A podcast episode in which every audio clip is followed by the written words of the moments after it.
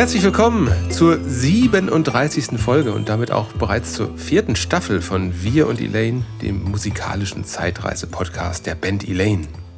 Hallo Markus, wo erwische ich dich? Hallo Nico. Äh, schön, äh, so viele Staffeln, so viele Folgen. Wir hatten ja schon mal besprochen, wann so eine Staffel anfängt und endet. Ne? genau. Ist, das ist nicht zu beschreiben, also das ist nicht zu erklären. Wenn eine gewisse Anzahl an Titeln erreicht ist, sozusagen. Wenn wir zwölf haben, haben wir eine neue Staffel.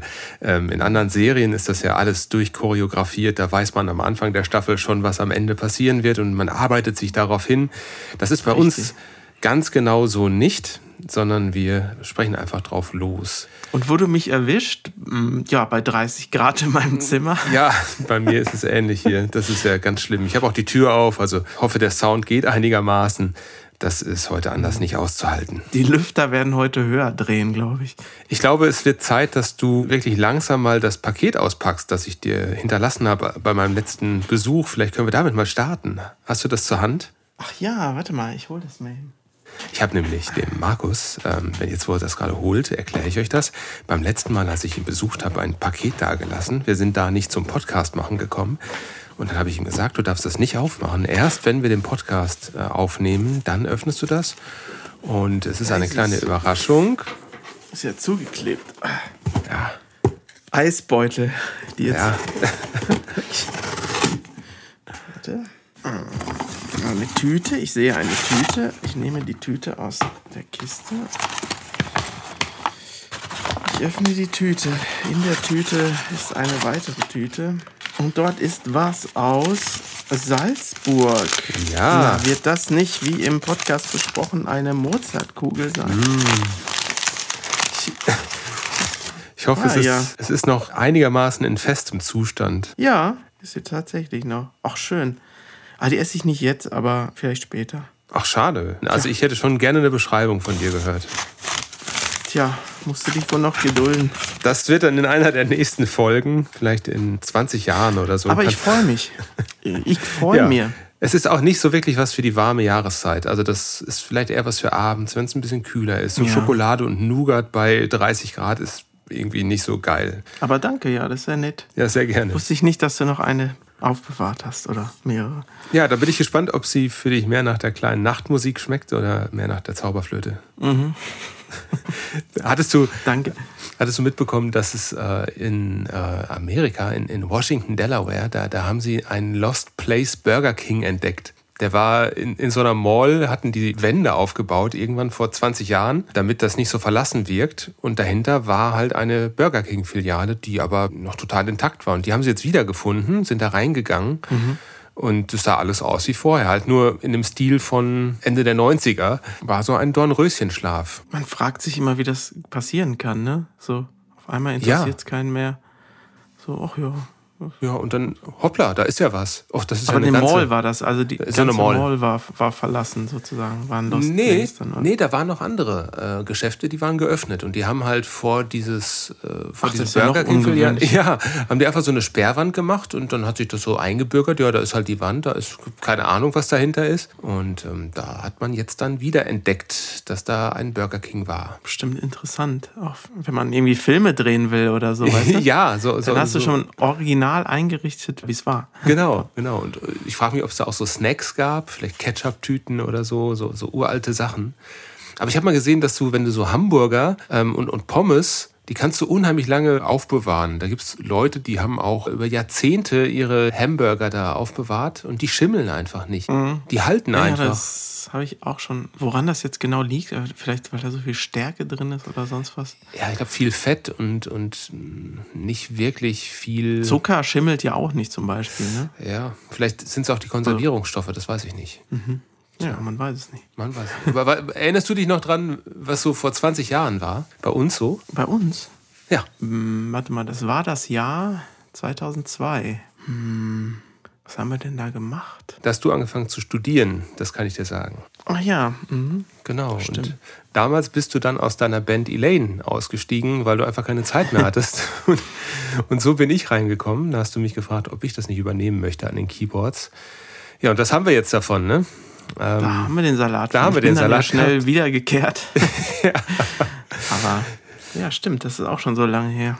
Jetzt ist es 20 Jahre später, wo ist die Zeit geblieben? Und wir haben was Neues in der Hinterhand. Ne? Wir stehen kurz vor unserem siebten Studioalbum und darüber wollen wir jetzt ein bisschen was erzählen in unserer beliebten Rubrik Mein liebstes Hobby. Elaine aufnehmen, Videodreh, Design und Label, Copy, Quadcopter fliegen, Binge-Watching, das ist mein liebstes Hobby.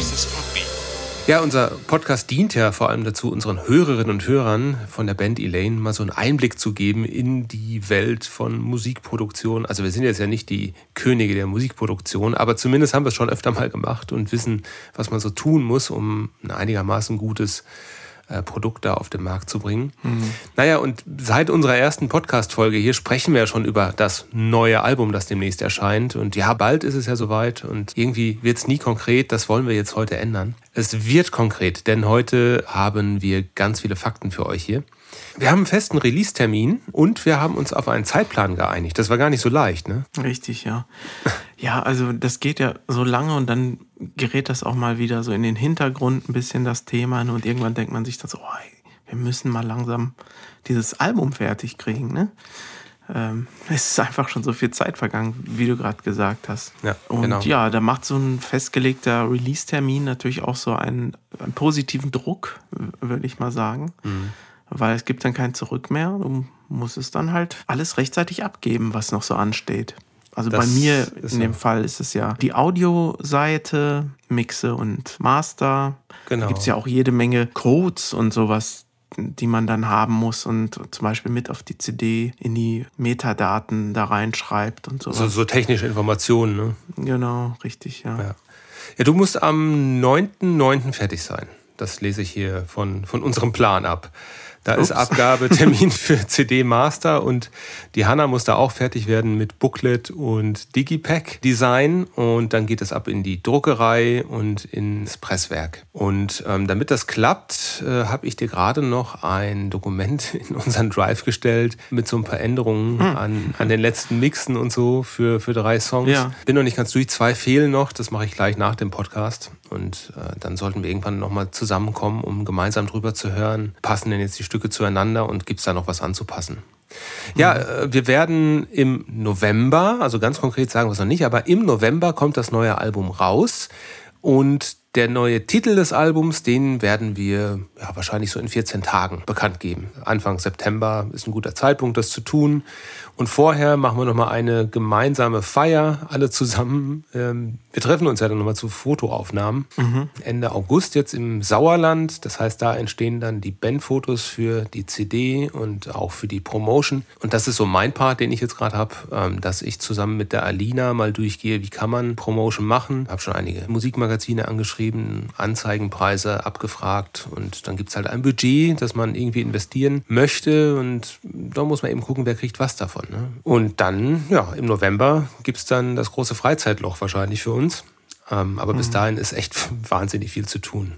Ja, das stimmt. Man denkt ja immer, eine Band macht Musik. aber gefühlt, äh, wenn man dann wirklich so weit ist, ne, dann hat man eher das Gefühl, dass man dass Musik irgendwie 20 Prozent ausmacht von dem, was eine Band macht. Ne? Genau. Das Drumherum nimmt dann doch viel mehr Raum ein, als man das, sich auch manchmal wünscht. Ja, das stimmt. Ich habe jetzt dieses Wochenende äh, damit verbracht, so den Promotext zu schreiben für das Album. Also wie kommt das Album zustande? Was ist der rote Faden? Worum geht es da eigentlich? Was verbindet die Lieder? Das ist gar nicht so einfach. Wir haben das ja mal spaßeshalber aufs Korn genommen in unserer ähm, Special-Folge mit Alina Jentsch zusammen, wo wir für fiktive Bands mal so, so, so Band-Infotexte geschrieben haben. Und mhm. es ist eigentlich nichts anderes, was ich jetzt hier gemacht habe, nur eben ernsthaft und ja. mit Bezug auf das, auf das echte Album. Und das ist manchmal gar nicht so leicht. Mhm. Aber das, das äh, Ergebnis zeigen wir euch auch dann irgendwann mal. Aber noch, noch sind wir nicht fertig. Also noch sind wir mittendrin in diesem Schaffungsprozess und in dem, in dem Vorbereitungsprozess. Aber es hat alles ein festes Ende. Davon gehen wir jetzt ganz konkret aus. Was machst du aktuell noch fürs Album? Also klar, mixen. Hast du irgendwie was, wo du gerade dran bist? Ja, Änderung für dein Lied. Naja, okay. Searchlight. Beziehungsweise wolltest du mir ja. das ja heute Vormittag schicken. Ja, es ist fertig, es liegt in der Ablage. Es ist ja fast noch Vormittag. Also, Aha, ähm, ja, ja, wenn man das so mhm, sehen will. Ja, wenn man es ganz weit dehnt, ja, okay. Genau, also Searchlight ähm, haben wir die letzten Wochen sehr stark in den Fokus genommen und ich bin total happy, was draus geworden ist. War so ein Sorgenkind von mir und jetzt bin ich total glücklich damit. Ja, ich fand vor allem der Anfang, also die Kürzung am Anfang hat sehr viel gebracht. Ja. Und dieses vorgezogene Cello. Ja. Ähm, ja, und was man vorne rausgeschnitten hat, hat man hinten dran ge gehängt, ganz Genau. halt ungefähr. Ne? Ja, genau. und das ist auch gut, äh, finde ich. Damit es ein bisschen länger ist, damit man länger in diesem Hochgefühl dann verbleiben kann als Hörer. Ja, also, ja, lasst euch mal überraschen, wie das so wird. Final Touches kommen jetzt und dann sind wir am 9.9. fertig mit dem Master. Hast du denn neben der Band irgendwie was anderes gemacht? Hast du überhaupt Zeit gehabt für andere Hobbys? Ja, schon. Äh, Wir hatten jetzt auch eine lange Pause gehabt, ne? Zwischen Ja, dem stimmt. letzten und diesem Podcast. Und äh, in der Zwischenzeit war ich in, auf einem Konzert mal wieder. Und zwar seit wirklich langer, langer Zeit, denn bei mir war das letzte Konzert noch 2019, wo ich war. Und nach Corona war ich jetzt am 24.07. in Köln im E-Werk. Ah ja. Da haben Transatlantic gespielt. Ah ja. Die habe ich schon zweimal zuvor auch gesehen. Und äh, habe da auch ein, zwei, zwei, drei Kollegen getroffen, tatsächlich. Also einen, da wusste ich, dass er da ist, und die anderen so spontan. Das waren noch Leute, die auch in Düsseldorf studiert haben, allerdings ein paar Semester über uns. Ähm, der kennt auch Simon ganz gut übrigens, der Kollege. Ah ja. Der hat ihn auch schon mal aufgenommen und ihn und Anna tatsächlich. Also kurz für äh, neue Hörerinnen und Hörer. Simon ist unser Violinist aus der Band Elaine und die Anna ist Gastmusikerin, die spielt Cello bei uns auf ganz vielen Stücken. Genau, und den habe ich da auch getroffen. Ganz witzig. Ja, und das Konzert an sich, kann ich, kann ich ja mal was zu sagen. Also ich, Mhm. ich habe mich äh, relativ darauf gefreut. Die Karte war sehr, sehr teuer, wie ich finde, für eine Band, kann man ja mal sagen. Was, was hast du 60 bezahlt? 60? 60 Euro, ja. Also nicht wenig, ne? Am äh, Merch-Stand habe ich mich auch mal umgeguckt. Wie sind denn so die Merch-Preise mittlerweile? Ne? Habe ich auch nicht schlecht gestaunt. Also 30 Euro für ein T-Shirt ist, wie ich gehört habe, eigentlich Standard mittlerweile. 30? 30, ja. Finde ich auch nicht wenig. Aber gut, 60 für die Karte, 30 für ein T-Shirt. Keine Ahnung, 10 Euro für, für zwei Getränke oder so wahrscheinlich. Ja, ne? Ich wurde zum Glück eingeladen. Oh. Und dann gab es dann noch aber auch so, also die LPs, gut, man muss dazu sagen, das sind bei dem immer Doppel-LPs oder sowas, ne, weil die rel relativ lang sind, die Alben. Aber 60 Euro jetzt für eine LP am Merch-Stand finde ich auch ein bisschen drüber. Dann gab es noch so ein limitiertes Baseball-Shirt irgendwie mit Transatlantic-Logo. Weil ein Teil der Band kommt ja aus Amerika. Da ist, glaube ich, sowas bel- beliebter. Hat- Das hat hun- 100 Euro gekostet Wow. zum Beispiel. Ja. Also, und das Konzert an sich, ich hatte das Gefühl, dass ich auf einer Probe bin. Oh, so sch Also man, So man muss sagen, das ist jetzt vielleicht zu extrem, weil das ist eine extrem professionelle Band. Da spielt ja auch Mike Portnoy, ähm, das ist einer der weltbesten Schlagzeuger. Auf den kannst du immer zählen. Also Mhm. Ja. der war perfekt wie immer. Der hat ja auch so ein, hat er ja schon mal darüber gesprochen, so ein Elefantengehirn. Also dem kannst du sagen, irgendwie, ah, lass mal hier von vor 25 Jahren Lied XY spielen, dann kann er das noch. Der, also der kann sich alles merken. Mhm. Aber die anderen, also man hat echt Fehler gemerkt Okay. sehr deutlich und viele Leute haben das auch gemerkt. Der Sound war komischerweise auch nicht gut. Also es war derselbe Mischer wie damals beim letzten Konzert. Dieselbe Halle. Ähm, Habe ich jetzt auch nicht so verstanden. Klang wirklich nicht gut. Also es war irgendwie ein durchwachsener Abend. Ich war mal froh, dass ich mal wieder was, was gesehen habe. Irgendwie ein bisschen Ja. mal wieder beim Konzert war, Leu Leute getroffen und so. Aber gespielt haben sie jetzt wirklich nicht so toll. Zwei kommen aus Amerika, einer aus- Schweden, einer aus England. Ne? Die haben nicht viel geprobt davor. Weißt du, da war gar nicht die Zeit. Und die haben dann noch drei weitere Konzerte in Europa gespielt. Und dann waren sie in Paris und die Show in Paris wurde auch aufgezeichnet. Ja, gut, dann haben Und sie dann ihre ich hab- Erfahrung gesammelt vorher dreimal, ne? Ja, ich habe gehört, dass die Show wohl wirklich toll gewesen sein soll. Ja, okay. Also ein magisches Erlebnis. Und ich sagte dann so zu meinem Kollegen, mit dem ich da war, ja, guck mal. Und wir waren auf einer Probe für dieses Konzert. genau. ah, das ist natürlich nicht so schön. Aber das mit den Merchpreisen ist schon sehr interessant. Ich glaube, ja, die Bands müssen halt gucken, wie sie ihre entgangenen Einnahmen aus CD-Verkäufen von vor zehn Jahren oder so irgendwie wieder ausgleichen können. Und das geht eben dann nur durch Konzerte und durch Merchandising. Ne? Hat wahrscheinlich auch viel mit Corona zu tun, könnte ich mir vorstellen. Die konnten jetzt zwei Jahre Ja, nicht touren alle. Irgendwie muss so, das Geld wieder reinkommen, ja. Deshalb waren die Tickets vielleicht auch so teuer, weil, also ich meine, das letzte Mal wären es irgendwas um die 40 Euro gewesen. Also Mhm. schon 40 oder 60 ist schon ein Unterschied, finde ich. Mhm. Aber, naja. Hat dir denn ein Lied besonders gut gefallen auf dem Konzert? Das wir vielleicht auf unsere Ja. Playlist mit draufnehmen könnten. Oh Gott, da ist jetzt dir dein eigenes Grab Ja, ich weiß, jetzt sind 20 Minuten lang oder so. Ja, mir hat besonders gut gefallen der Abschlusstrack. Das war Stranger in Your Soul. Ah, und das ist wirklich ein 30-Minuten-Track. Oh Gott. ähm, Aber das ist wirklich, das ist mir dann echt noch Tage nach dem Konzert im Gedächtnis gewesen. Das Lied, das ist nämlich super schön und wie sich das dann auflöst. Und eigentlich ist es auch schon nach 25 Minuten zu Ende. Und dann kommt noch so ein, so ein Reprise, irgendwie so ein Outtake irgendwie von, von ihm. ja, vielleicht fangen wir damit nicht gleich die Playlist von heute an, sondern würden es dann ans Ende der Playlist stellen. Dann kann sich jeder aussuchen, ob er das auch gerne mithören möchte. Aber ich höre gerne mal rein. Transatlantic Stranger in Your Soul. Ja, prima. Ja, ich war auf einem Konzert. Was war denn so dein Hobby in der letzten Zeit? Oh, ich habe mich zu Hause vergraben ähm, und ich habe viel Podcast gehört. Ich habe die Domian-Sendungen von 1 Live aus 1997 wieder entdeckt Ah, für ja. mich. Die gibt's äh, ganz normal bei Podcatchern, also ob das jetzt Spotify ist oder andere Podcast-Anbieter. Da kannst du die, die Domian-Sendungen einfach runterladen und hören. Und die sind immer eine knappe Stunde lang oder eine Stunde.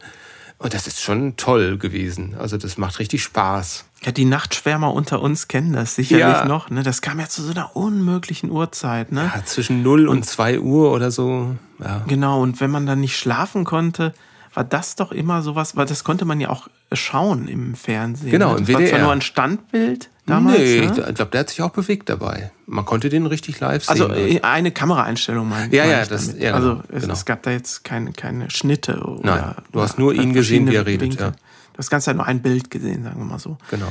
Ein Bewegtbild. ja, toll. Aus welchem Jahr war das dann so, was du Das- da hörst? Ich gehe jetzt chronologisch vor, von 1997, da fangen diese, ähm, diese, diese historischen Aufnahmen an. Und das ist 25 Jahre her. Und wenn du dann da hörst, dass Leute anrufen, die sagen, ja, hallo, ich bin 17 Jahre alt, ja, dann kannst du dir ausrechnen, die sind jetzt dann eben so Anfang, Mitte 40, ne? Gibt es denn da eine Geschichte, die dir da irgendwie jetzt auf dem Herzen liegt? Nee, also es, die sind alle toll, diese Geschichten. Ähm, manche sehr verstörend und erschreckend. Und ich glaube, bei einigen Sachen äh, glaube ich nicht daran, dass sie echt sind.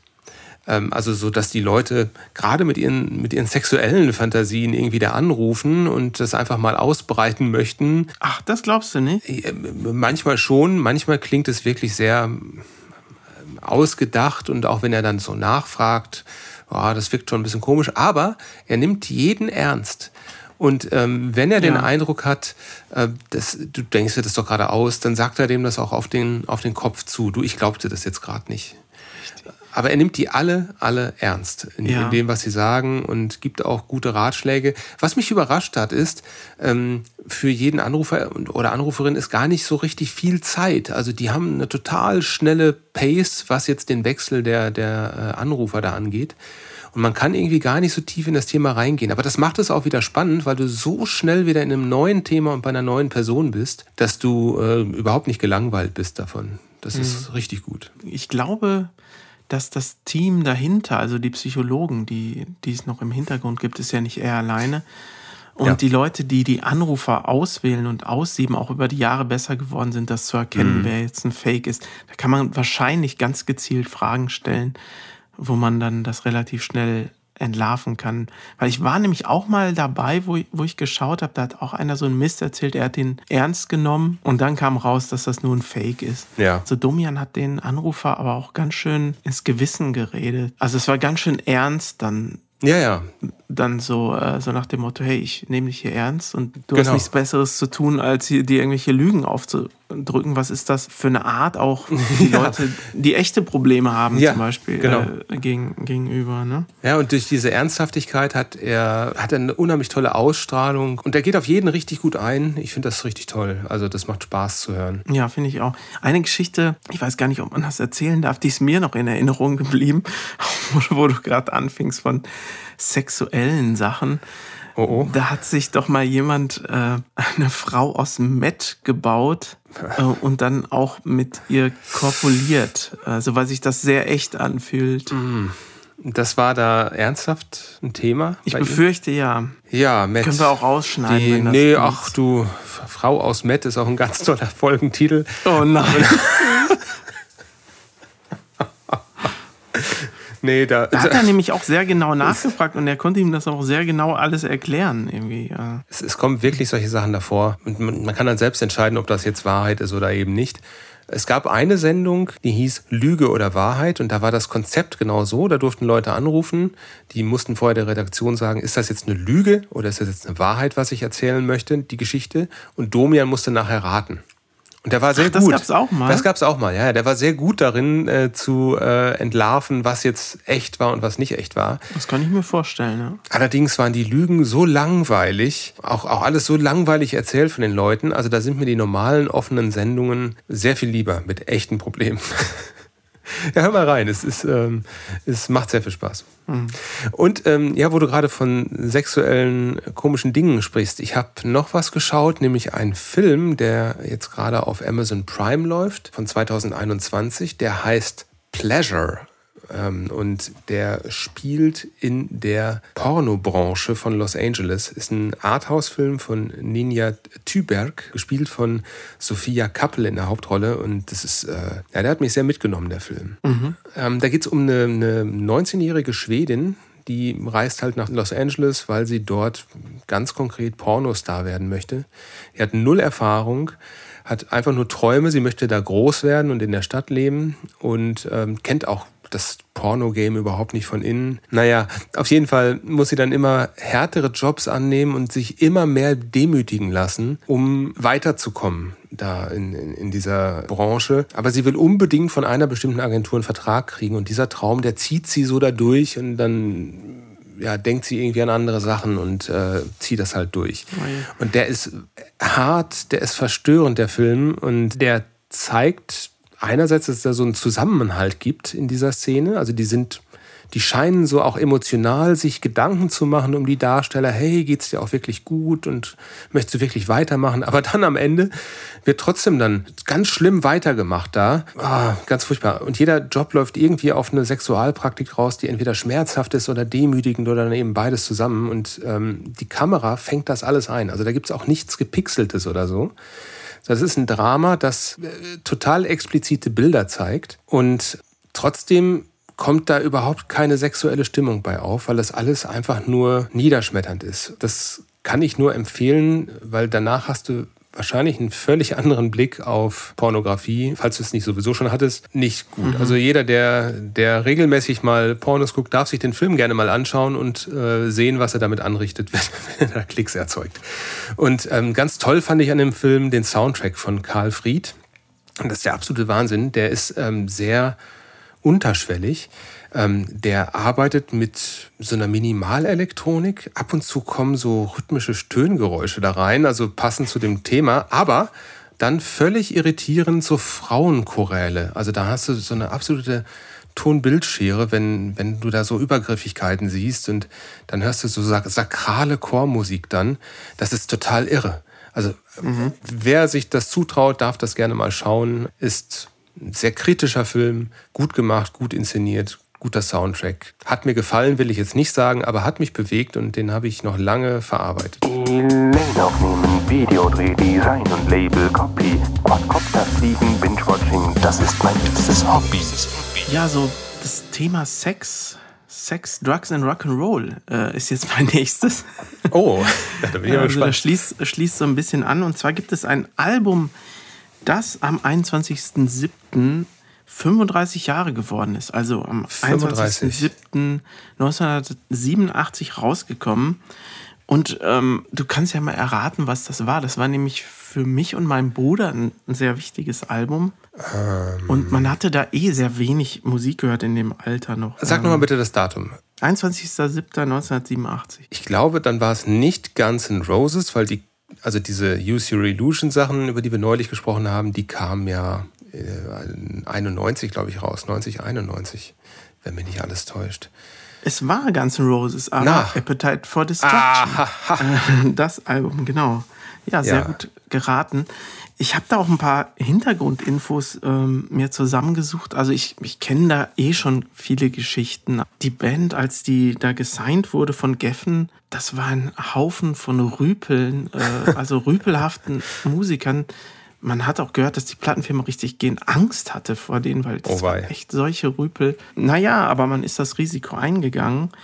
Und ich wusste auch nicht, bevor ich nachgeforscht habe, dass das, also im Sommer 87 kam es raus und erst im Sommer 88 war es auf Platz 1 der Billboard-Charts. Ein Jahr später. Ja, das wäre heute undenkbar. Heute ist das Thema einfach gegessen nach einem Jahr. Die erste Single war It's So Easy. Aha. Und danach kam Welcome to the Jungle. Ja, das und, ist bekannt. Und, und ne? dann gab es ja noch Paradise City und Sweet Child of Mine. Sweet Child of Mine ist auch mit drauf. Ja. Genau. Also da gab es dann kein Halten mehr. Und die haben auch wirklich viele Alben davon verkauft, nämlich 30 Millionen. Das 30. ist damit eins der bestverkaufsten Alben aller Zeiten. Also das ist ja wirklich enorm. Wahnsinn. Ich habe da noch eine kleine Anekdote zu. Ich hatte nämlich mit Thomas gesprochen, als es soweit war. Und ich sagte, 35 Jahre ist das geworden. Und ich sagte, weißt du eigentlich noch, wie das war? Ich war da neun beziehungsweise zehn, als das hier nach hier rüber schwappte, weil wahrscheinlich dann eher 88. Und Thomas erinnerte sich noch dran, dass er bei Opa unten war, weil das war einer der ersten, der Kabelfernsehen hatte bei uns im Haus und MTV geschaut hat und da kam halt äh, Paradise City. Und das fand er so toll, dass er direkt mit Mama nach Berlet fahren wollte, um diese CD zu kaufen. Ah, okay. Also jetzt dein Bruder Thomas, nicht der Opa. nee, nicht der Opa. Okay. Tape oder CD, das weiß ich jetzt gar nicht mehr, wa- was er damals gekauft hat. Oder Ja, wahrscheinlich Tape, oder? ich weiß gar nicht, ob wir schon einen CD-Player hatten. Ja. Aber das fand ich eine ganz schöne Geschichte. Und ich weiß auch, als wir dann auf der Schule waren, also das haben wir auch noch echt viel gehört, äh, da auf der Realschule bei dir in der Klasse dann später. Mhm. Ja, das, dann das war auch ein sehr episches Ding. Ich fand nachher das Use Your Illusion noch mal besser komponiert und arrangiert, aber eben nicht durchgängig. Es waren ja zwei Alben und da war auch ein bisschen Füllmaterial, muss man sagen. Da hätte man Ja. Sich eine Best-of zusammenschneiden können, hätte man es auch gehabt, ne? Ja, das war Appetite for Destruction von Guns N' Roses. Ah, klasse. So alt ist das schon. Welches Lied würdest du jetzt äh, spontan da drauf Ähm, wählen? Ja, komm, Sweet Child of Mine ist doch auch ganz, ganz gut, oder? Wieso nicht? ja, nehmen wir das. Ja, ähm, es ist jetzt 35 Jahre her mit dem Album und dieses Jahr erschienen ist ein Album von einem ehemaligen Podcast-Gast von uns, nämlich dem Oliver Peach. Der hat ja letztes Jahr im Dezember bei uns am Mikro mitgesessen und uns unterhalten. Richtig. Und er hat erzählt, dass er ein neues Bandprojekt hat namens Jesse Barber. Und Jesse, ba Jesse Barber hat jetzt ein neues Album rausgebracht, das heißt In the Woods. Und davon möchten wir natürlich sehr gerne hier auch mal ein Lied mit auf unsere Playlist nehmen. Ich äh, fand jetzt den Track Learn How to Fly ziemlich gut. Den würde ich einfach mit draufnehmen. Mit dem besten Gruß an den lieben Olli. Ja, das ist ja lieb von dir. Ich hatte letztens, also es kam ja jetzt die Vinyl- und Download-Version raus. Die CD-Version des Albums folgt noch. Die habe ich nämlich letztens für den lieben Olli gemastert. Und die hat allerdings im Gegensatz zu der Version, die jetzt draußen ist, hat die denselben Titel, In the Woods. Aber nur zwei Lieder sind da drauf. Die anderen sind alle neu. Also zwei, zwei Lieder von der LP-Version sind da nur noch drauf. Ähm. Der Rest sind alles andere Lieder. Ja. Also es ist sehr, sehr komisch. Das ist Olli. Es ist wieder so Muss typisch ihn dazu Olli. auch nochmal vielleicht genauer befragen. Ja, da, ja. Er soll gerne mal noch mal im Podcast kommen. Dann soll er hier mal schön Rede und Antwort stehen, was das soll. Da hat er eh keinen Bock drauf gehabt.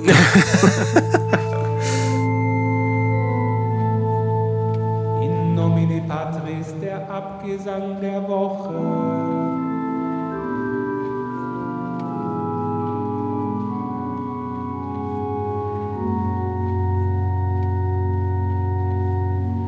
Ja, jetzt haben wir gerade über lebendige Musik vom Olli gesprochen. Das ist ja eine Folklore-Band, die er da hat mit Jesse Barber. Und von lebendiger Musik kommen wir jetzt zu einem unsterblichen Stück, das komponiert wurde von einem Mann, der jetzt gestorben ist. Letzten Monat bereits. Es geht um Monty Norman. Oh, sagt mir gar nichts. Ah, okay, dann bin ich mal gespannt, ab welchem Moment du drauf kommst, wer das sein könnte.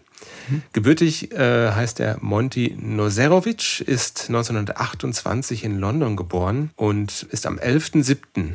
dieses Jahres mit 94 Jahren verstorben, ist also sehr alt geworden. Mhm. Der hat in den 20er und 30er Jahren äh, in Big Bands gesungen, war in Varieté- und Kabarett-Shows auf der Bühne. Der hat unter anderem auf der Bühne als Duo mit Benny Hill zusammengearbeitet. Ach. Kennst du den noch? Diesen, ja, diesen den Klamauk äh, mhm. ähm, der Benny Show. Ja, genau. Äh, mit Peter Sellers hat er auch zusammengearbeitet. Das war ja ein bekannter Schauspieler. Und in den 50er Jahren ist er dann dazu übergegangen zu komponieren für so bekannte Musiker wie Count Basie, das war ja auch so ein Big Band Leader, äh, Cliff Richard, Bob Hope, hat Texte für Musicals geschrieben, also war ja. überall hat er seine Finger drin gehabt und das dauerte also nicht lange, da hat auch die Filmindustrie an seine Tür geklopft und der hat sich dann eben auch ein Stück weit der Komposition von Filmmusiken gewidmet. Im Jahr 61 hat Norm dann den Auftrag bekommen, ein Bühnenstück zu instrumentieren für ein Buch. Und dieses Buch hieß A House for Mr. Biswas ja. von V.S. Naipaul. Später war der Literaturnobelpreisträger und dazu sollte es eben ein Bühnenstück geben. Und da hat der Monty Norm was zu komponiert. Und dieses Lied, was er komponiert hat, heißt Bad Sign, Good Sign. Das hatte mhm. ziemlich starke Anleihen von indischer Folklore. Und ich würde dich jetzt bitten, einmal dieses Lied Bad Sign, Good Sign dir einmal anzuhören auf YouTube und dann mal schauen, ob du erkennen kannst, was das denn eigentlich für eine Melodie sein könnte. Ja, hast du irgendeine Idee, was das sein könnte für ein Lied? Zu was das geführt haben könnte? Ich habe gerade im obersten Kommentar unten was gelesen. Ah, okay, du hast es auf YouTube und entdeckt. Und dachte mir, oh, wieder eine James Bond-Geschichte. Dann erzähl sie uns doch. Ja, das mache ich gerne. Also dieses Musical äh, mit diesem Lied, das wurde nie veröffentlicht, aber ein Jahr später hat äh, der Filmproduzent Albert A. Broccoli, der dann nachher alle James Bond-Filme produziert hat, bei ihm angeklopft und hat gesagt, hey... Broccoli? Broccoli heißt er, ja, genau. Das ist der Produzent. Hat gesagt, äh, lieber Monty Norman, äh, du hast ja jetzt mal ein, zwei Filme schon gemacht, fanden wir ganz gut. Kannst du dir vorstellen, hier zu unserem Agenten-Thriller da was zu machen? Spielt auf Jamaika. So, und dann ist Monty Norman auf Kosten der Produktionsfirma mal nach Jamaika geflogen, hat sich die Musik da mal angehört, muss man ja auch vor Ort machen, Sicher. damit man einen Eindruck bekommt. Ja, hat seine Frau auch mitgenommen. Damals schon, ja. Ja, ich glaube schon. Hat dann was mitgebracht und das war aber, ja, wie es halt so ist auf Jamaika, Calypso-Klänge, so ein bisschen folkloristisch. Mh hm, konnten die Produzenten nicht so richtig in Verbindung bringen mit einem Agenten-Thriller. Und dann mhm. fiel dem Monty Norman ein, hey, ich habe doch noch dieses Bad Sign, Good Sign Lied. Mhm. In diesem indischen Klang. Das nehme ich mal, mache das so mit einer Gitarre und dann wird das schon passen. Hat das dann vorgespielt und die Produzenten dachten, ah, nee, m -m aber wir nehmen das mal und geben das mal jemandem, der sich damit auskennt. Und die haben es dann John Barry in die Hand gedrückt. John Barry ist auch ein Big Band Leader gewesen, damals Filmmusikkomponist. Ja. Und John Barry hat das Ding genommen und hat daraus das gemacht, was wir heute als James Bond Lied kennen. Das James Bond Thema, dieses dum dum dum dum dum dum dum nee. dum dum. Das ist daraus geworden. Und alles was man da hört, ist eigentlich nur John Barry zu verdanken mit seiner Big Band, dass das so ein geil geiles Ding geworden ist. Und das Einzige, was von Monty Norman übernommen wurde, war diese komische, schräge Gesangsmelodie aus diesem Bad Sign, Good Sign. So, und das ist mhm. letztlich mit Gitarre gespielt worden. Und tatsächlich gab es dann zu dem Lied auch später einige Rechtsstreits, denn. Ja, ich wollte gerade fragen. Ja, ja, ja. John Barry hat dafür ein paar hundert Pfund bekommen als Buyout Ne? Er, war ja engagiert dazu, das Ding aufzupeppen. Das hat er auch gemacht und abgeliefert. So, und dann war er durch mit der Nummer. Und am Ende hat Monty Norman für diese paar Töne, für diese Melodie, jedes Jahr einen sechsstelligen Betrag verdient anhand ja, dieser Tantiemen für diese Melodie. Und das war irgendwo gefühlt nicht so ganz fair. Ich meine, John Barry kann es verkraften, der hat nachher dann die meisten James Bond Soundtracks bis 1987 durchkomponiert und genug verdient damit. Aber letztlich war das der Anfang, dass der John Barry da auch reinkam in die Musik und Monty Norman hat ihm quasi den Weg bereitet. Ich hätte es auch gar nicht abgeleitet von dem, was ich gehört habe. Hätte man kaum also, gekonnt, ne? wenn man das nicht weiß. Nee. Jetzt, wenn man es weiß, ist was anderes. Dann, dann geht Peters.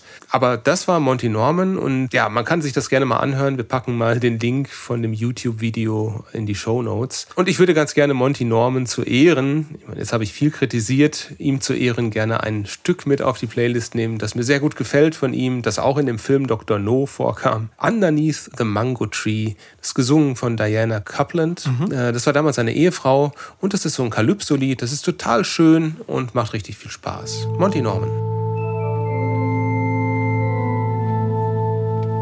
In nomine Patris, der Abgesang der Woche.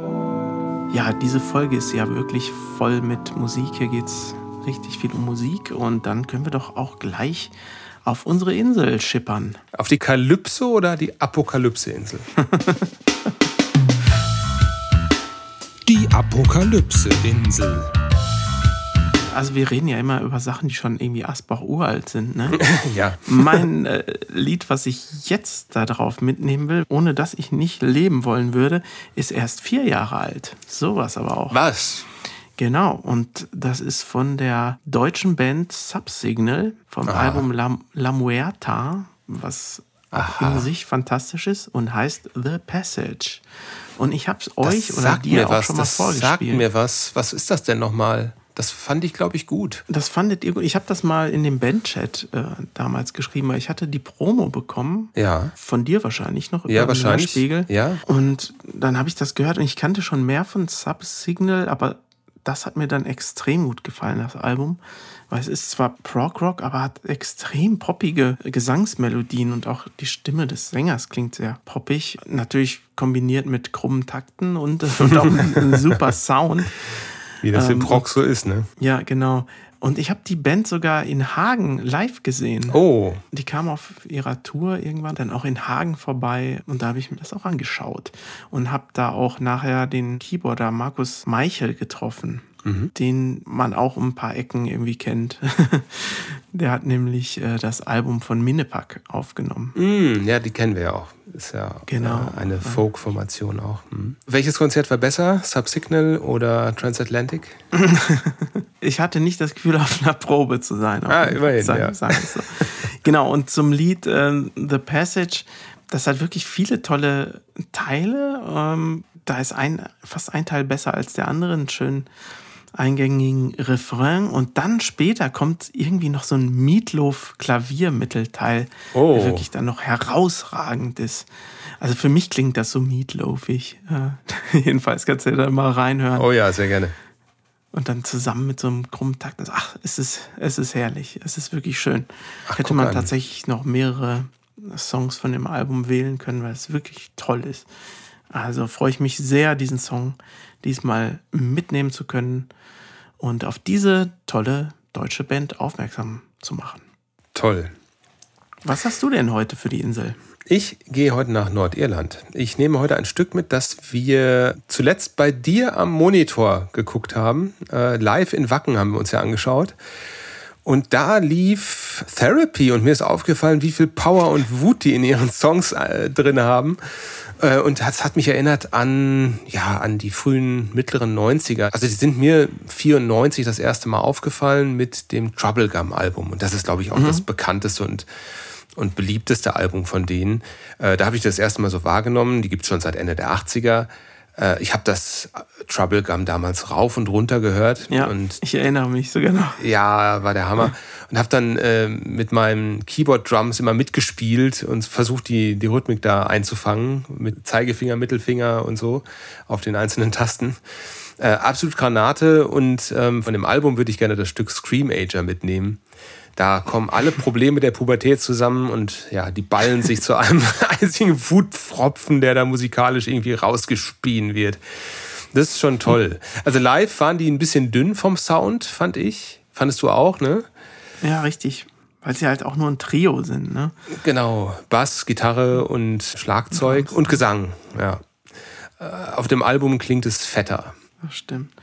Ja, ja richtig. Therapy. Ah, die waren ja irgendwie sehr kurz nur erfolgreich, ne? Ja. So in den Charts. Ich, ich weiß gar nicht, ich habe das gar nicht mehr so verfolgt, ähm, wie es dann noch so später aussah mit den Fans und Konzerten mhm. und Ich glaube, das war so eine, so eine typische MTV oder Viva-Band, die da halt mit ihren Musikvideos rauf und runter lief. Und das war halt ein großer Erfolgsgarant für die, dass die ständig im Musikfernsehen gespielt wurden. Mhm. Ich glaube, glaub, das ließ nachher danach. Das Album danach, das hieß Infernal Love, das fand ich auch super. Das war etwas ähm, bedeckter, etwas ruhiger, hatte Cello auch mit drin. Und ich habe jetzt noch ein, äh, eine kleine Insider-Information, nämlich bei der Musik von Therapy, da habe ich zum ersten Mal geknutscht. Oh, das ist ja wirklich Jetzt, spannend. jetzt, jetzt ist es raus. Zu, zu welchem Lied? Ähm, das weiß ich nicht mehr. Aber da, ich glaube, es war nicht die äh, Trouble Gum. Da, es ist nicht so wirklich Knutschmusik. Ganz aggressiv. Ja, Furchtbar aggro. With a face like that, you won't break any hearts. nee, da, da will man nicht. Die Apokalypse-Insel. Mensch, was die Leute wieder über uns gelernt haben heute. Ja, es ist äh, schon, schon MTV toll. bei Opa gucken, erstes Mal knutschen. Ah, ich weiß nicht, ob das jetzt noch ein zu großes Thema ist, um es aufzumachen, aber wo ich gerade von dem Wacken äh, Open Air erzählt habe, was man live angucken konnte oder live streamen konnte. Es gibt eine tolle Dokumentation über Woodstock 99 auf Netflix. Da ist so ziemlich alles schiefgegangen, was schiefgehen konnte, aus Gründen des reinen Kommerzes. Die haben gespart, wo es nur ging und haben darauf gesetzt, dass die Leute den Woodstock-Flair von 69 mitbringen, also Liebe, Frieden und alle haben sich gern. Und was passiert ist, waren Bilder, die wie aus einem Mad Max-Film kommen könnten. Es gab Feuer, es gab äh, Schwerverletzte, es gab Vergewaltigung, es gab alles auf diesem Konzert. Na, die Bands waren auch nicht gerade so friedvoll angehaucht. Viel New Metal und so. Korn waren da, Limp Bizkit waren da und haben richtig Druck gemacht und ja, die aggressiven Teenager sind dann, die Screamager sind dann richtig abgegangen. Und wenn du dann 12 Dollar für ein Wasser zahlen musstest am letzten Tag und die Sonne brennt dir auf den Kopf, dann wirst du irgendwann auch verrückt. Und ähm, das war Woodstock 99. Ist eine sehr, sehr schöne Doku. Guck dir das mal an. Kann man jetzt auch wieder nachvollziehen bei den Temperaturen. Ja, sehr gut. Ich gehe auch gleich mal raus hier aus meiner heißen Kammer und gehe mal ein bisschen an die frische Luft. Hoffe, ich finde ein schattiges Plätzchen. Wir waren gestern shoppen bei der Hitze. Wenigstens klimatisiert. Meine Theorie war genau, in den Arkaden ist es dann klimatisiert. Aber man hat auch draußen sehr viel aggressive Leute gesehen, für meinen Geschmack, finde Ja, ich. Also ich ja. Ich habe jetzt gelesen, dass Köln, da wo ich jetzt wohne, das die heißeste Region Deutschlands ist, im Durchschnitt, in der Durchschnittstemperatur, weil wir hier so mitten zwischen den Gebirgen liegen und hier lauter Föhnluft von Osten und Süden kommt. Ja, und dann dazu der ganze Asphalt, ne, der Ja. die Hitze speichert. Also Leute, pflanzt Bäume. Man kann es zu jedem mitgeben, ne? Das war unsere Folge 37 mit dem Titel, ich schlage jetzt mal was vor, MTV bei Opa.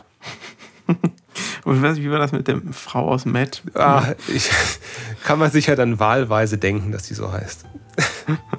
Ihr Lieben, Ja, macht's gut. dann bis zum nächsten Mal bei Domian, dem Talkradio. Tschüss. Tschüss.